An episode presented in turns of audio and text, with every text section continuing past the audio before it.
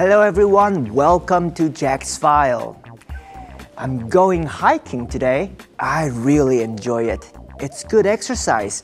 See, I have my pack, water, snacks, sunscreen, a flashlight, a rain jacket, and more. I'm ready for anything.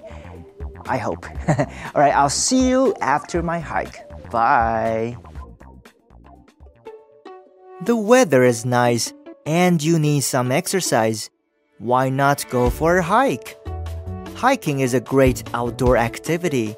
It can be easy or it can be difficult. It depends on the hiking trail. Many hiking trails are in the mountains. If the trail is steep, hiking is hard work.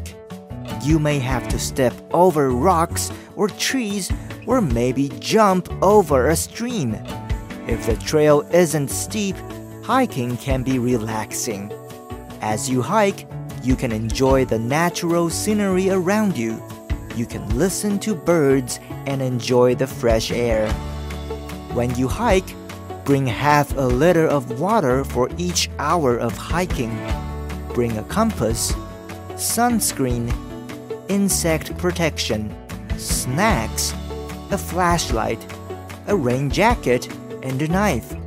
You may need them in an emergency. Check the weather before you leave. And keep an eye on the sky while you're hiking. If you see a storm coming, go back. Storms in the mountains can be dangerous.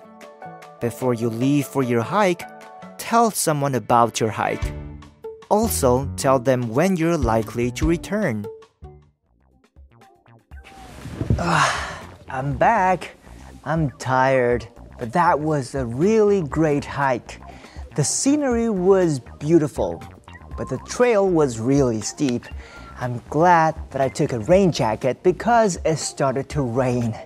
Always be ready for anything on a hike.